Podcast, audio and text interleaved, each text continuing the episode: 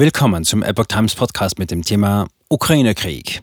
Russland meldet Angriff auf Krim mit Drohnenschiffen. Ein Artikel von Epoch Times vom 24. April 2023. Drohnen sollen laut russischen Behörden einen Angriff auf die Stadt Sevastopol auf der Krim verhindert haben. Dabei gab es Schäden, aber keine Verletzte.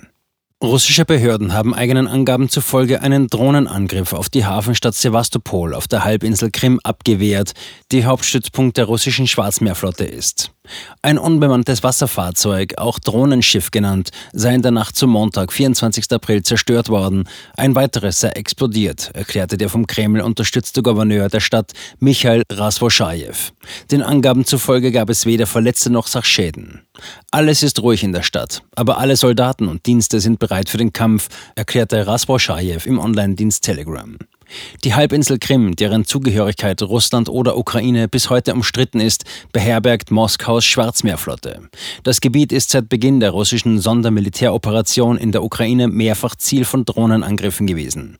Im Oktober wurde die Flotte von einem großen Drohnenangriff getroffen, den der Kreml der Ukraine anlastete. Wegen Sicherheitsproblemen wurden jegliche Feierlichkeiten zum Jahrestag des Endes des Zweiten Weltkriegs Anfang Mai in Sevastopol abgesagt.